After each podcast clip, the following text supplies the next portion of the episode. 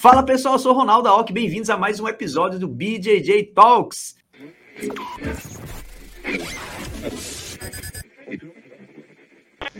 Ó, oh, se você não viu nenhum episódio do BJJ Talks, fica até o final desse vídeo que no final vai aparecer ali as sugestões dos outros episódios, para você poder conhecer um pouco mais de outras feras do nosso jiu-jitsu.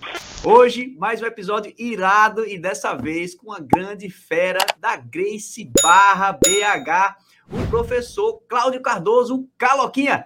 Bem-vindo, professor. Obrigado aí pela sua presença, obrigado pela sua disponibilidade. Uma honra ter você aqui.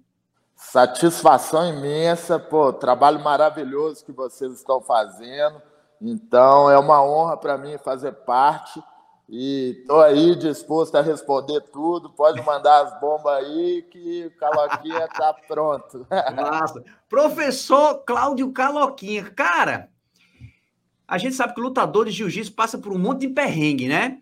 Durante o treino, fora do treino e tudo. E uma das coisas que porra, a gente fica mais chateado é quando a gente se lesiona, né? Porque a gente não pode treinar. fica lá olhando os outros treinarem, a gente não pode treinar, né? E eu sei que você sofreu uma lesão muito grave em 2010 do seu joelho, só que você se recuperou e aconteceu outra coisa em seguida. Não foi assim? Conta essa história aí pra gente. Sim. Na verdade, esse histórico meu de lesão, ele é bem, pô, bem vasto, sabe? Eu já tenho oito cirurgias, é, quatro hérnias de disco, e mesmo assim a gente não para, não. A gente se motiva para recuperar, supera e volta. E essa Boa. história é bem legal, que foi a primeira lesão grave que eu tive, que é. foi numa seletiva para lutar o World Pro em Abu Dhabi. Uhum. E na, na terceira luta que credenciava para fazer a semifinal no domingo, eu tive uma torção no joelho, meu joelho estalou e eu acabei rompendo o cruzado. Na verdade, eu não sabia que eu tinha rompido, sabia que era algo grave, e aí eu tinha que fazer duas lutas ainda na, no domingo para ganhar passagem para lutar o World Pro. E, a, e aí, graças a Deus, pô, foi um perrengue, mas eu consegui lutar no domingo com o joelho inchado, perdi um pouco de movimentação e tudo, mas deu tudo certo. E lutando com grandes feras, que eu lutei com o Bruno Frazato e com o Vitor Henrique da GF Team. E aí eu fui campeão e consegui a vaga, que era um sonho, né? De lutar em Abu Dhabi e tudo. Uhum. E quando eu voltei para BH, eu fui ao meu médico e aí eu descobri que eu tinha rompido o cruzado. Aí, pô, foi aquela decepção, né? Porque é uma lesão bem grave, que você precisa de um bom tempo para recuperar. Isso. Mas aí eu falei com ele: será que eu consigo, mesmo com o joelho rompido, é, lutar o evento?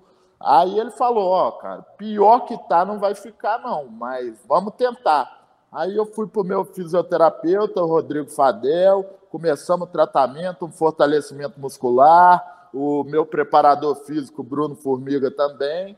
E aí eu consegui emendar várias vitórias, que foi muito legal. E lá na, no World Pro lutei muito bem, finalizei todas as lutas até a final e na final eu perdi de 2 a 0 pro Durinho. E aí eu falei, pô, já que eu fui tão bem, eu vou continuar.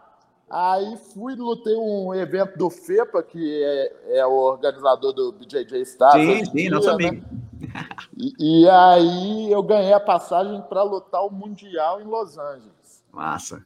Mas aí, faltando duas semanas para chegar o evento, infelizmente meu joelho travou e aí eu fui só de passagem, fui só, só dar um rolê nos Estados Unidos, assistir as lutas e não pude lutar esse Mundial numa fase Sim. maravilhosa que eu estava vivendo. Caramba.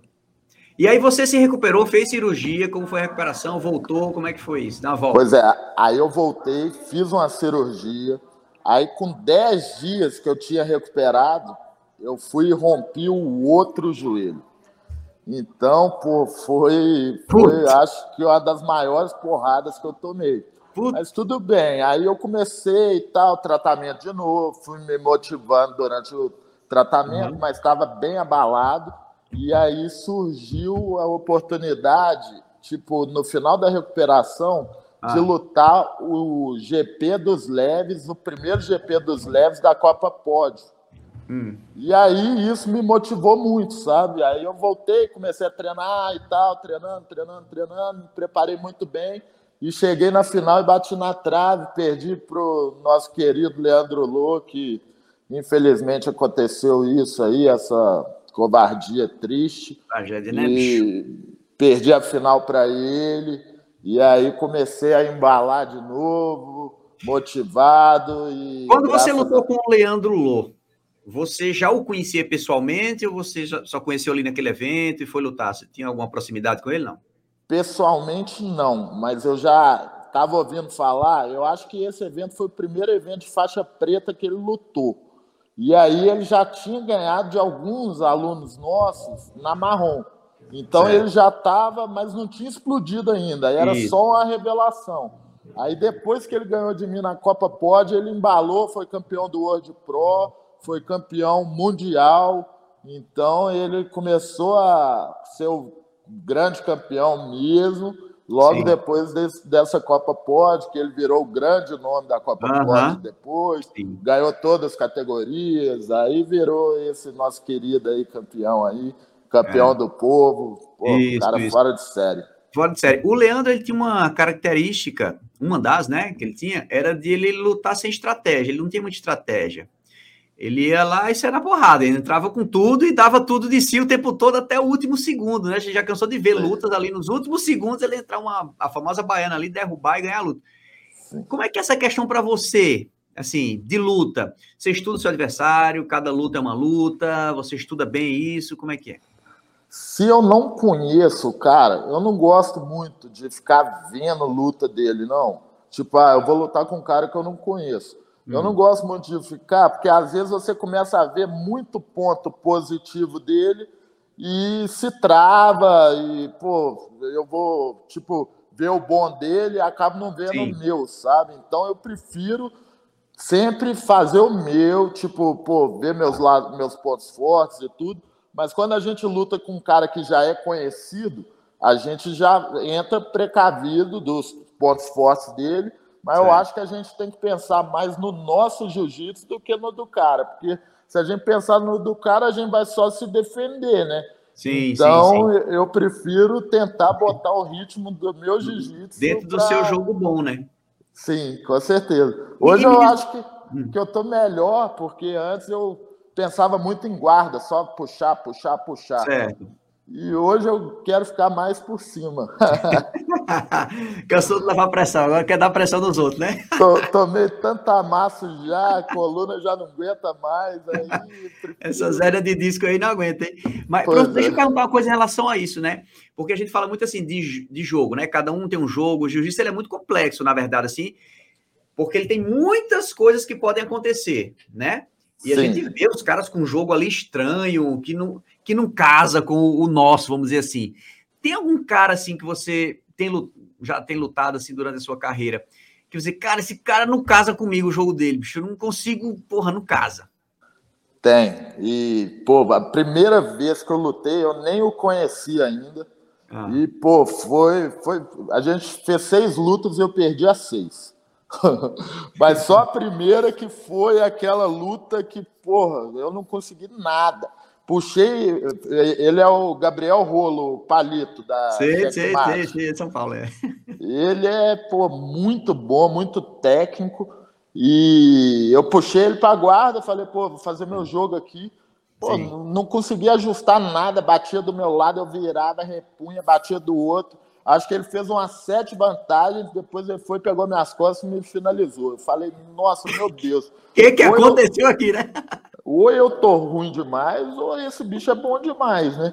Aí, pô, foi isso. Aí depois disso a gente fez cinco lutas muito duras, que ou eu perdi por punição, é, é, seletiva do ADCC, eu perdi a Sim. final para ele por uma punição por ter puxado para a guarda.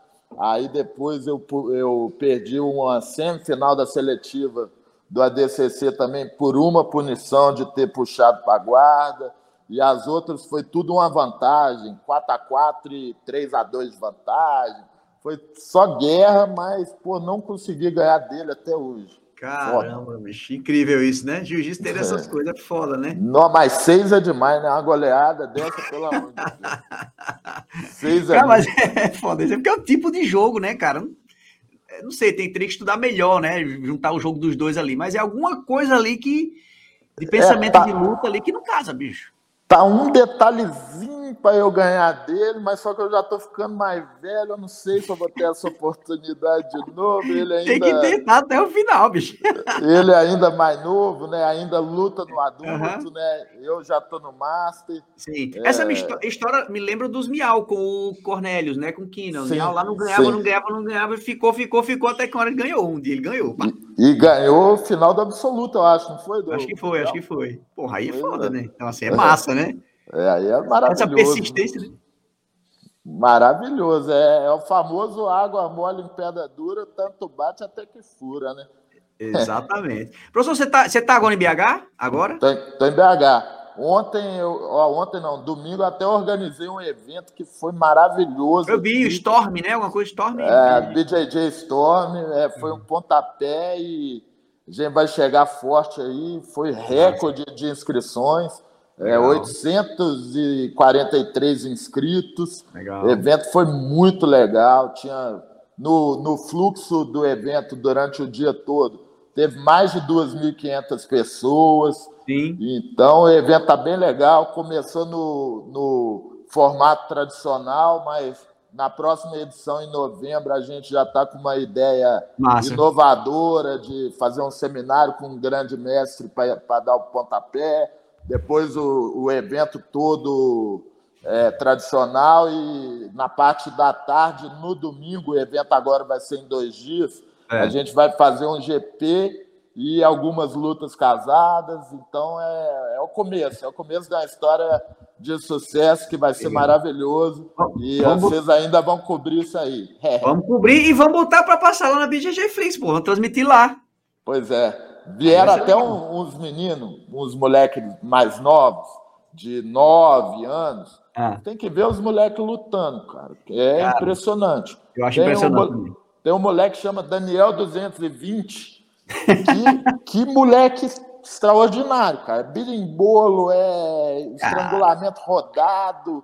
Os meninos estão no nível profissional já e muito legal são mini adultos, né? Quando a gente vê, parece um adulto em miniatura lutando, né? Não, eles lutando, você fala, pô, ele é melhor do que um faixa preta sim, mais sim. cruzinho assim, é.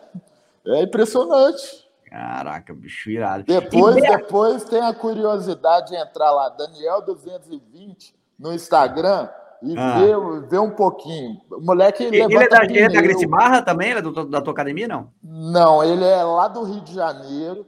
É uma academia que chama APJ. Legal. E tem cinco anos, parece que o professor está fazendo o trabalho com essa galera novinha.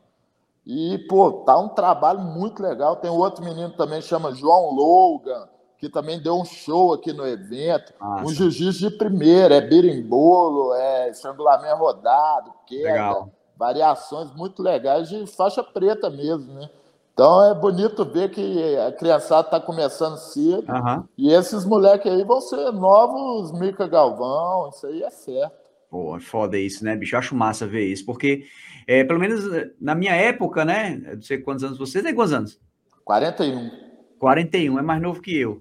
Mas a gente começou mais ou menos na mesma época, provavelmente, né? De jiu-jitsu, assim. É, é, eu comecei em 98. Não criança treinando, né, cara? Até os campeonatos mesmo não tinha criança, né? E hoje você vê essa criançada treinando, é, pô, acho massa demais isso, cara. Pois é, é o crescimento do jiu-jitsu, né? Eles são o nosso futuro. E independente, né? A gente que tem escola de jiu-jitsu e tudo, Sim. só de passar a filosofia do jiu-jitsu para essa molecada, a gente já vê que a gente está transformando essas crianças Totalmente. em pessoas melhores, né? Totalmente. Então, isso eu acho que é a maior vitória que a gente tem, né? É, e isso eu falo muito para os pais, né, é, professor? Porque uma criança dessa que começa a treinar jiu-jitsu, está numa boa escola, ela chega na adolescência totalmente transformada. Com certeza. E é muito importante, porque a adolescência é uma fase cheia de inseguranças, né? E o jiu-jitsu traz essa autoconfiança que é muito importante nessa fase, né? Com certeza, confiança é um dos grandes benefícios, né? Eu acho que o jiu-jitsu prepara realmente a pessoa, não só a criança, mas o adulto também, para uhum. lidar com, com a vida, né, que é dura, que é difícil, aprende a lidar com frustrações, aprende a, a. Muitas vezes você está numa posição de desconforto e você ficar tranquilo, respirar para resolver aquele problema. Então, são muitos benefícios né, que o jiu-jitsu traz e faz do jiu-jitsu ser o único e o melhor, né? Eu acho. Né? Exatamente. Né? Por tantos e, e, ensinamentos. Isso. E desde da, da, sua concepção, vamos dizer assim, do jiu-jitsu, mesmo que seja o oriental, mas já partindo aqui do Brasil, né? A família Grace, ela já tinha esse entendimento, né, de que era que não era só uma luta, né? É, se a gente tirar até o próprio símbolo, o triângulo Grace, né? De todas as Graces, elas usam um triângulo de alguma forma diferente ali, mas aquele triângulo, ela, ele representa, os três lados significam corpo, mente e espírito, né? E o triângulo, ele é uma forma de que qualquer lado que ele esteja, ele está em equilíbrio. Então, é o equilíbrio de corpo, mente e espírito, né? Então, desde a sua concepção do jiu-jitsu brasileiro, né, na família Grace, já tinha essa ideia, né? Olha, não é só a luta, né? É o corpo, Com mente e espírito também. Já tinha esse lado de equilíbrio mental também, não era só físico, né? Com certeza. E eu acho que todo mundo tinha que conhecer, sabe? Conhecer e passar um tempo ali, porque realmente forma pessoas de valor. É muito ensinamento, né? De, pô, Sim. por exemplo, um grande ensinamento que o jiu-jitsu dá pra gente é que a gente não chega a lugar nenhum sozinho. Por mais que o jiu-jitsu é um esporte que você chega lá dizem que é individual, né? É, mas não é. Mas você depende de várias pessoas para chegar depende ali e ser campeão, entendeu? Ninguém é campeão sozinho, então isso é um grande ensinamento. Pô, todo mundo ali, independente da classe social, da cor, uhum. todo mundo é igual, todo mundo vai se dar melhor que o outro, é, graças ao seu comprometimento, à sua dedicação. Então, isso também é bem legal, né? Bem o legal. dinheiro nunca vai fazer um melhor que o outro ali isso. dentro. Então, pô, jiu-jitsu é incrível, né, cara? É Graças incrível, a Deus, cara. eu vivo intensamente o jiu-jitsu, já vai fazer 25 anos, e foi a melhor coisa que aconteceu na minha vida. O, o jiu-jitsu, ele presenteia você todos os dias é, ele, re, ele dá uma recompensa, né, pelo seu esforço, pela sua dedicação, todos os dias, né? Ele pode dar isso todos os dias, né? Mas ele, ele não te dá tão fácil assim, né? Ele te fala, olha, tu vai ganhar isso aqui, tu vai ter essa recompensa, você vai ficar feliz porque você finalizou, você vai ficar feliz porque você ganhou, você vai ficar feliz por não ter sido finalizado, mas você tem que se esforçar, cara. Exatamente. O preço tem que ser pago. E isso que é mais legal ainda, né? Porque, pô, as melhores coisas da vida não são fáceis, né? Não são fáceis. É, pô, o cara que quer ir além, ele vai ter que se dedicar, vai ter que trabalhar duro, vai ter que abdicar de muita coisa para conquistar esse sonho. Porque senão todo mundo, se fosse fácil, todo mundo teria, né? Todo mundo seria o campeão, todo mundo estava rico, todo mundo, né? Então, Exatamente. eu acho que é outro mundo era faixa preta, né? aí que Ainda mais o jiu-jitsu está cada dia mais competitivo, né? Para quem é sim. atleta, uhum. cada dia mais difícil, nego dedicando, todo sim. mundo treina, todo mundo faz preparação física. Então eu acho que hoje, para o campeão ser realmente o campeão, fora, fora a parte mental, que é muito importante, ele tem que abdicar de algumas coisas que muitos não, não, não abrem mão e acabam se frustrando no meio do caminho, né? Sim. Mas a, a, conduta que o atleta tem, por exemplo, né? Essa coisa de você cuidar do corpo, né? De você pra, é, fazer a preparação física, de você se alimentar corretamente, né? De você dormir bem, de você treinar bem. Na verdade, toda essa conduta ela deveria ser de todo mundo, não é só do cara que é atleta, porque tudo isso é importante para você se manter bem você se alimentar melhor, né? Você cuidar bem do seu corpo fazendo a preparação física, porque a preparação física também é uma coisa de prevenção de lesão também, né? Você não só treina para ficar forte, você treina para você se prevenir também, não se machucar, para proteger melhor os seus ligamentos e tudo, né? Então, como é que é a tua conduta hoje? O que, é que você diria assim para a pessoa que, que treina jiu-jitsu? Não acho que é nem só jiu-jitsu, acho que é qualquer atividade física, né? O que é que você faz assim? Você tem alguns rituais, alguma coisa de cuidar do corpo ali? O que é que você aconselha para as pessoas em relação a esse tema?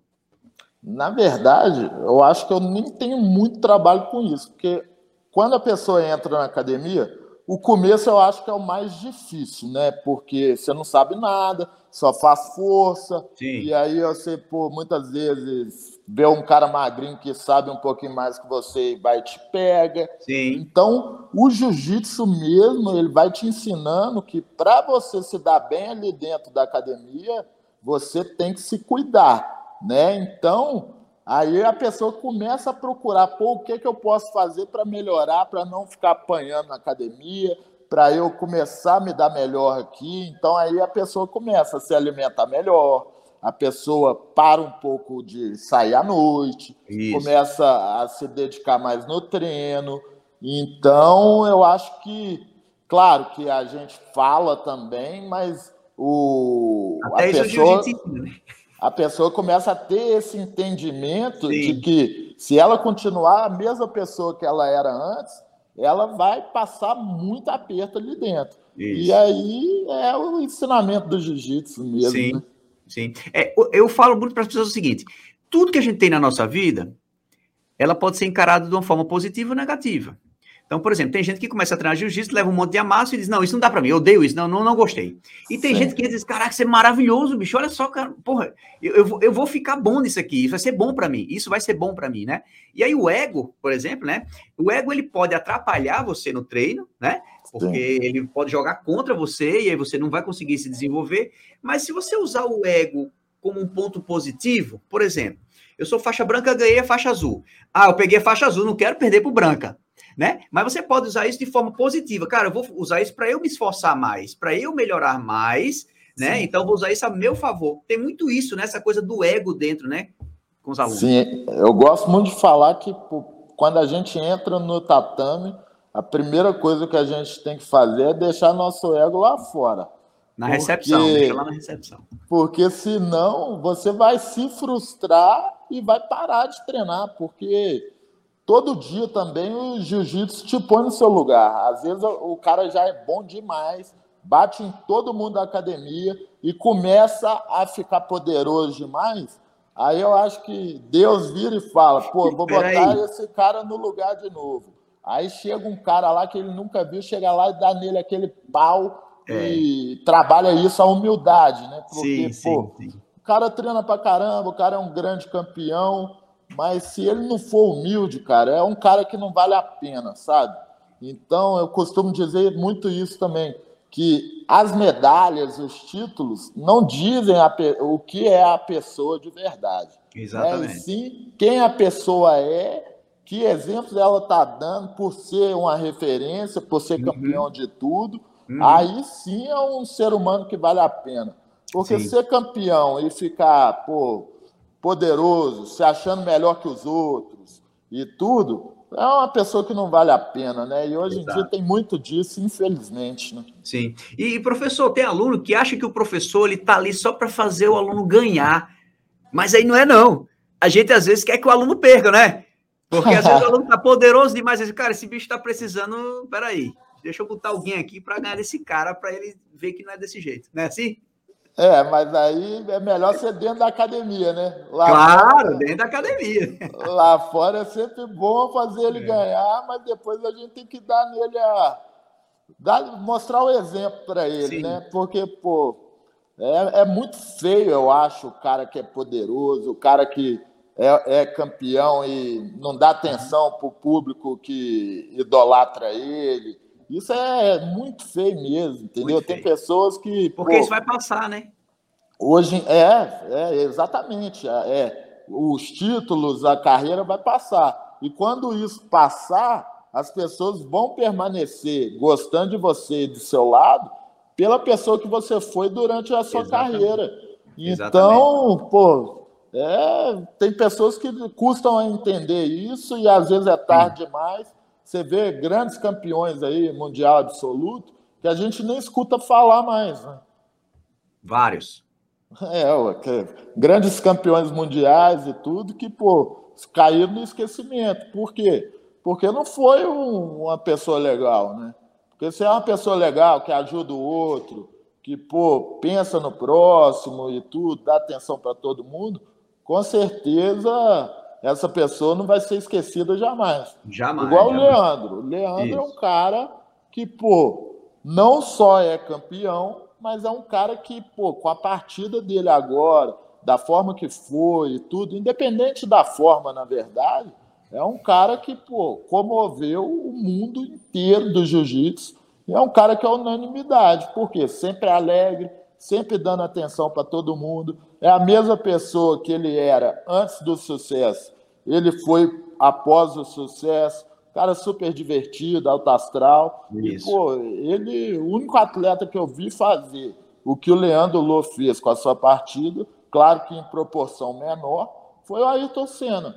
Sim. Foi aí Ayrton Senna, que o mundo parou. A? Fórmula né? 1 era um dos esportes mais assistidos do mundo. Isso. E, ele foi unanimidade. Claro que sempre vai ter alguma pessoa, mas Nossa. pô, ele parou o mundo. E o Leandro, pô, eu acho que aquele domingo foi um. Se não foi o dia mais triste do jiu-jitsu, é foi, foi um dos. Sabe? Foi muito triste, todo mundo sentiu. Pô, até arrepia até hoje de, pô, ver que ele não está mais né, aqui junto com a Sim. gente. Até os, os, os, grandes rivais dele, né? Assim, os grandes embates que ele todo mundo se pronunciou muito emocionado, assim, né? Sim. É, essa perda, né? Então você vê que ele é um cara que, mesmo os adversários, tinham um carinho por ele, assim, uma admiração também, né?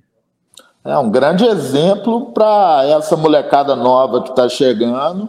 É, se espelhar nele da pessoa que ele é, da conduta que ele tinha, uhum. né? Então, não só treinar, treinar, ser o grande campeão ali dentro do tatame, mas mostrar que é uma pessoa diferente também fora do tatame, né? Sim, exatamente, exatamente. E professor, me fala assim, é, BH, vamos mudar de assunto aqui, bem, mas é, Belo Horizonte, conhecido aí gastronomicamente, tem, é, do, pelo doce de leite, pelo pão de queijo, pela cachaça, né? Que outras coisas que tem em BH, fora essas três coisas que todo mundo já sabe? Você gosta Jiu-jitsu de alta qualidade. ah, isso eu já sei, isso eu já sei.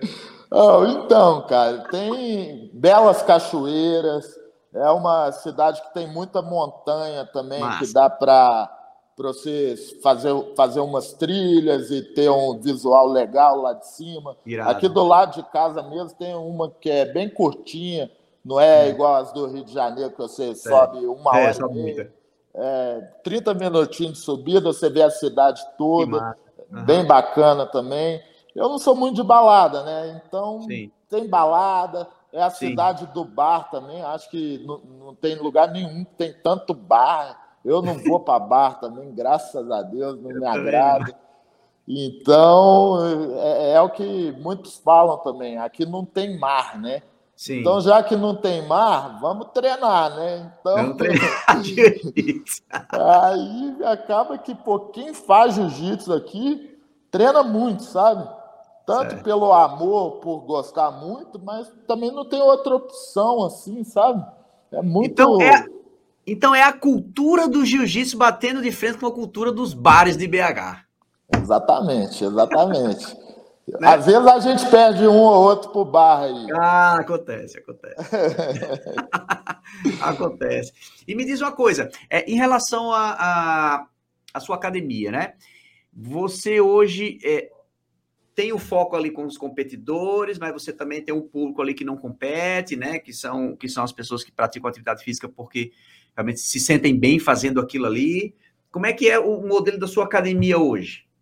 Sim, é, na verdade, é, eu assumi a academia que eu comecei a treinar faixa branca. Legal. Isso é muito legal. Muito Primeiro dia que eu entrei como faixa branca e virei instrutor do Draculino. É, tive uma história bem parecida com meu sócio, né, o Sérgio Benini que está junto comigo né, nessa caminhada aí e fazendo um trabalho maravilhoso também. E a gente é competidor, né? Então a gente gosta muito do lado competitivo, mas hoje em dia a gente separa um pouco é, a galera de competição em certos horários. É, o foco não é só competição, é realmente jiu-jitsu para todos. Eu, eu, por mais que eu faço evento aqui, organizo evento aqui há mais de 10 anos, hum. eu nunca botei pressão para as pessoas lutarem e tudo, mas só que eu vi que eu tem que voltar a fazer isso, até para reacender tudo que o Draculino fez, entendeu? Ele sempre motivou todo mundo a competir. A, a academia ficou tão famosa assim por isso também. Então, esse evento agora lutou 64 atletas nossos. Legal. Atletas não, atletas e não atletas sim, sim, que sim, foram lá competir e tudo.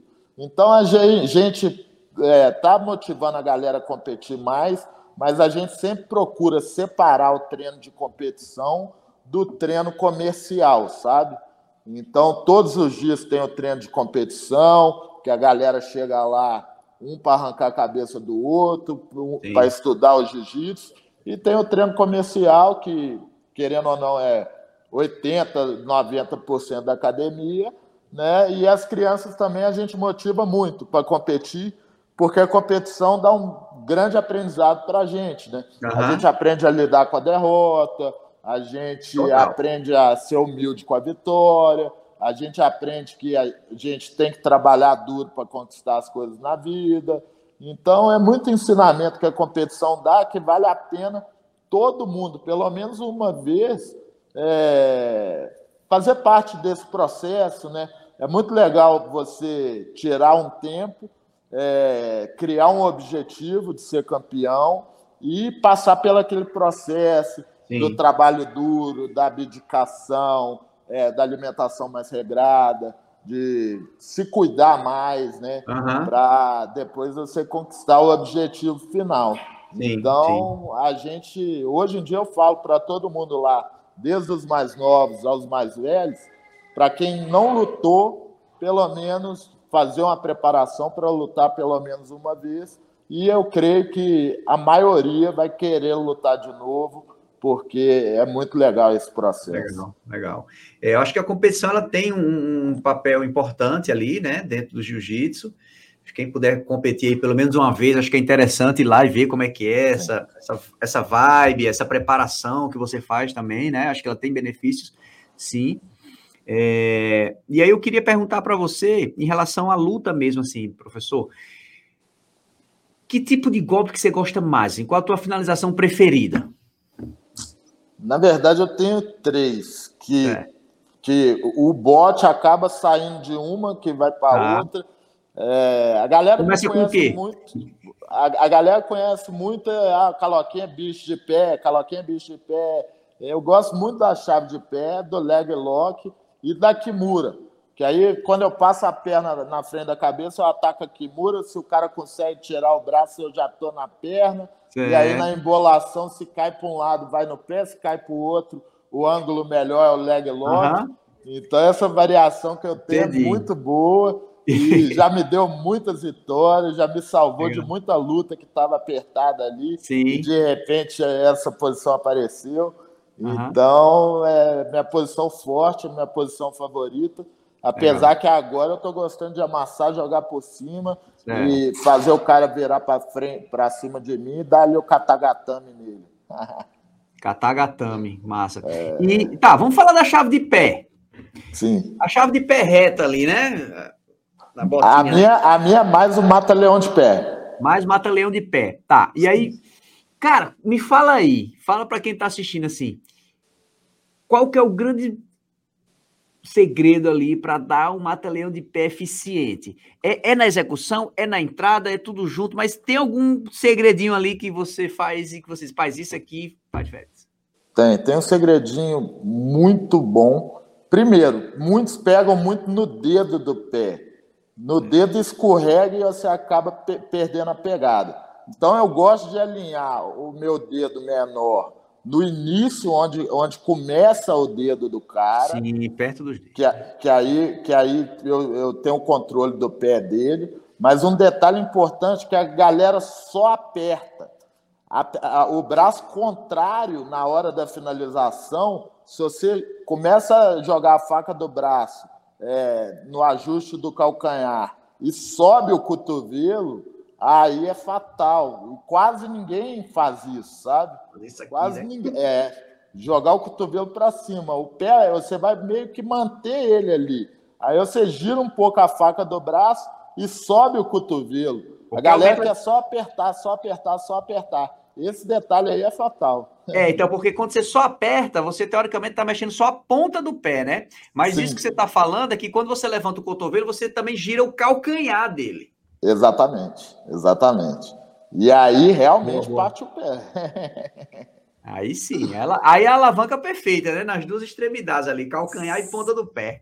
Sim, e a maioria não tem essa visão. Se você for, é for parar para ver e tal, até quando eu mostro em seminário e tudo, a galera fala, pô, nunca pensei nisso, pô, nunca pensei nisso. Todo mundo e... só quer dar pressão com essa mão da ponta do pé. Sim, e, e pegar lá em cima, é, é lá na, nos dedos, também, dedos, às vezes dói um pouco assim e tal, dói mais o dedo que o pé. Seria mais uma chave de dedo do que uma chave de pé, né? Sim. Quando você começa um pouco mais embaixo ali, você tem um controle da, do meio do pé, né? Então aí realmente você consegue a finalização perfeita ali. Uhum. E quais teus planos agora? Tem um campeonato em vista? Você quer lutar ainda agora? Como é que tá isso aí daqui para frente? Pois é, eu já devo ter. O povo tá até me zoando já. Eu tô tentando parar, mas eu não consigo. Pô, é uma loucura. mas já tô com duas lutas já é, para fazer esse ano. Vou lutar o Sul-Americano no Rio, da CBJJ, dia 16 de outubro. Legal. E dia 19 de novembro vai ter um evento é, que chama Luta contra o Câncer. É um evento que eu, eu nem estou recebendo para lutar, eu estou indo pela causa, sabe? É. É, os promotores estão só pagando minha, minha ida, é, passagem, hospedagem e tudo. O evento vai acontecer no dia do aniversário da minha mãe, que não está aqui mais, que está falecida, igual no início eu falei que meu pai está doente, meu pai está com câncer, trouxe ele para cá. Então a causa tem muito a ver comigo. Entendi. E, pô, quando. Até o Zé Felipe, que vai lutar também, não é um evento profissional, Legal. sabe? É uma galera faixa preta mais empresário e tal. Entendi. E o nego pensa muito em dinheiro, né? Hoje em dia, o atleta é. quer ganhar dinheiro para tudo. Não vai mas o dinheiro nunca foi o principal para mim, o amor sempre veio na frente.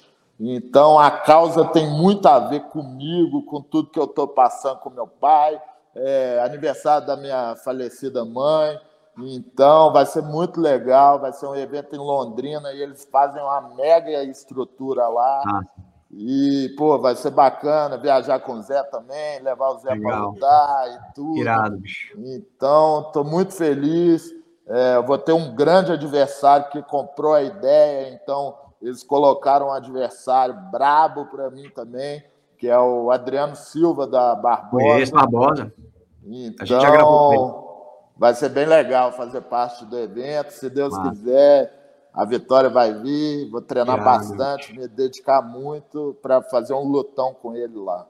Irado, cara, irado. Fico feliz. Você vê que eu, você vê que vendo você falar assim, é, a gente entende que todo o processo, né, até lá, até o evento, ele é, é, às vezes tão mais gratificante do que você ir lá e receber uma bolsa X, né, porque ele representa tanto para você, né, que isso às vezes perde a importância de fato, né? Com certeza, esse vai ser com certeza um dos mais gratificantes para mim e as maiores vitórias que eu tive, as que eu mais valorizo, não foram os títulos maiores que eu tive, sabe? Sempre foi um título que eu tive que superar algo grande assim. Tem uma história muito legal que eu foram três meses de processo. Eu fui lutar o brasileiro da Grace Barra, um, um evento que valia um cinturão para ver quem que ia ser o melhor do, do Brasil e tal. E eu entrei na categoria absoluto. Aí, pô, tava o maior clima, nego falando, ah, BH vai ganhar. Aí a galera do Rio, a galera do Rio vai ganhar e tal. Uhum. Tanto no leve quanto no, no absoluto pesado. Aí uhum. o Serginho, meu sócio, ganhou o leve. E eu tive uma luta duríssima com o Castigo, que é um, um gigante de 120 quilos, sarado. Castigo. É, Vinícius Castigo. Aí, no começo da luta, ele me deu um tiro no braço, era semifinal ainda, me deu um tiro no braço, eu hum. consegui virar o braço um pouquinho, aí começou a rasgar meu, meu tendão do peitoral, rompi o tendão do peitoral, mas consegui passar a guarda dele, é, ganhei a luta dele, depois fiz uma luta com ele Timbó na final, que é aí do Ceará, não sei se você conhece. Não, conheço. Aí ganhei dele a final, aí quando eu voltei para BH, fiquei sabendo que eu tinha rompido o tendão do peitoral maior. Putz. Aí eu peguei meu fisioterapeuta, falei, pô, tem três meses por Grandes lá no Rio, vamos recuperar isso, vamos conseguir lutar. Ele falou, vamos. Com 37 dias ele me recuperou, comecei a treinar mais levinho. Com hum. 78 dias Caramba. eu fui campeão do Grand Slam. Putz, então, que recuperação, hein? Essa foi, sem dúvida, uma das maiores vitórias que eu tive. Caramba, incrível, incrível, incrível. Recuperação, tô, 70 dias com o músculo partido, vamos dizer assim, né? Foi, é, o tendão partido, botaram a âncora aqui no meu braço, Caramba, mas bicho. eu dedicava a fisioterapia três vezes por dia, foi o meu treinamento, graças a Deus também eu tenho uma estrutura legal lá na academia, então a galera ficou dando aula para mim, e é aquilo que eu falo, né? Precisa sempre de alguém, toda vitória. Você não chegou lá sozinho, você sempre vai depender de alguém, vai precisar de alguém. Então, o uhum. mérito é da equipe, não é só sua. Claro que o principal é você ter a cabeça uhum. boa, a mente boa e se dedicar para chegar lá, mas tem várias pessoas envolvidas. E essa foi uma história de superação muito Massa. legal né? Tanto de ter a mente forte para, mesmo sabendo que estava com uma grave lesão, você ganhar uma luta e depois fazer a final com o tendão uhum. do peitoral rompido e ganhar, Total, como todo o trabalho de recuperação para chegar num outro objetivo, em um outro campeonato, com tempo curto tá e conseguir a vitória também. Então, graças a Deus, Deus abençoou tive pessoas maravilhosas do meu lado e é só gratidão por Incrível, incrível, incrível, professor. E me diz uma coisa, sobre o sem kimono, Você está treinando sem kimono, na sua academia você tem essa cultura de treinar o jiu-jitsu sem kimono também? Como é que você vê isso? Eu gosto muito de sem kimono, meus melhores resultados foram sem kimono é, na minha história, mas na academia tem dois dias sem kimono. Na terça, meio-dia, e na quinta, às 17 horas. A Porque... galera é adepta do, do sem kimono ou ainda está muito no kimono? Não, tipo, cai muito. Por isso que eu não coloco mais horários. Porque, sim, sim. Ah, tipo, é, 5 horas da tarde, é, vai 40, 50 pessoas treinar. Entendi. Quando é sem kimono, vai 12, Entendi. 16. Então Entendi. cai muito. Eu fui até campeão brasileiro de novo no Gui é, agora, duas semanas atrás. É, aí eu fiz alguns atletas tirarem o kimono para me ajudar. A galera, tipo, que é habituada a treinar mais de kimono, mas gosta é. do sem kimono também. Aí fiz uma preparação sem kimono mesmo, quatro vezes por semana, durante três semanas que eu fiz. Entendi. E, e eu sempre treino esses dois horários toda semana, tipo na Entendi. terça Tá. E na quinta, porque eu puxo o treino sem kimono da academia e eu sempre aproveito para treinar com a galera também. E você acha que isso vai mudar com o tempo? Você acha que essa cultura ela vai ganhar um pouco mais de espaço, o jiu sem kimono, no Brasil? Eu acho que sim, porque tudo nos Estados Unidos que vira um boom acaba é, impactando em outros lugares também. Certo. E a gente viu no ADCC passado é, pessoas que é, muitas vezes não tinham muito nome, finalizando grandes nomes, principalmente na chave de calcanhar. Então, a galera está se vendo na obrigação de evoluir tecnicamente, até por ter golpes que valem de kimono, ó, valem sem kimono e não valem de kimono. Então, Isso. a galera é obrigada, se quiser ter sucesso, a treinar sem kimono e evoluir essas posições. Até a confederação, a IBJJF, ela hoje em dia, no adulto marrom e preta, é Isso. é válido a chave de calcanhar, coisa que antes não, não valia, né? Exato. Aquela cruzada de perna, Isso. essas coisas não valiam e agora valem. Então já vai, vai começar até a modificar os treinos nas academias, né? As pessoas já estão treinando diferente, né? É, é, é, o famoso. Antes, no, no Vale Tudo, no, no UFC, era o jiu-jitsu contra as outras artes marciais. Aí o Royce Grace nadou de braçada, bateu em todo mundo. Isso. Aí todo mundo se viu. É, pô, tem que treinar jiu-jitsu se eu quiser lutar MMA. E agora está acontecendo a mesma coisa no jiu-jitsu, que Sim. quem quer lutar sem kimono tem que treinar a chave uhum. de calcanhar, porque senão vai se dar mal. E você, o que que diz do ADCC? A ADCC está chegando agora em Las Vegas, né? Próximo mês. E a luta principal, né? É, é aí entre o Gordon Ryan e o André, André Galvão. Galvão. Sim. O que, que você acha da luta? Eu acho que o André Galvão tem toda a condição de ganhar do, do Gordon Ryan. É um cara muito mais completo, mas a gente não pode negar que o Gordon Ryan está vivendo uma fase incrível, né? Mas, pô, eu acredito muito no André Galvão. Minha torcida é do André Galvão. Eu acho Sim. que esse cara, pô, ele não é um exemplo de atleta pra, pela trash talk, essas coisas uhum. que ele fala. É. Eu, pô, acho isso ridículo. A arte marcial que a gente treina não dá esse exemplo. Então, é mais uma vez o dinheiro falando mais alto, né? Porque um cara que faz isso, ele acaba vendendo mais e tudo, mas é aquilo, eu nunca na vida vou passar por cima dos meus valores por dinheiro nenhum. Então, minha torcida do André Galvão, minha confiança é do André Galvão. E numa próxima luta do Felipe também com Gordon Ryan, essa luta realmente foi muito prejudicada. Felipe, Felipe não deveria nem ter lutado mas eu entendo também ele ter lutado, porque pô, o mundo inteiro parou para ver, o mundo inteiro queria ver, Sim. rolou pressão da Flow Grappling para ele lutar. É. Então, é, ansioso, é uma DCC, principalmente na minha categoria. A categoria está muito disputada, então estou ansioso para ver. Parece que o Gordon Ryan pelo menos ele falou que vai lutar na categoria do Felipe também. Então, eu quero essa luta também, quero ver essa luta. Uhum. E o Felipe está muito preparado para ganhar dele também. Sim. Então, vamos botar duas derrotas nas costas desse gringo aí.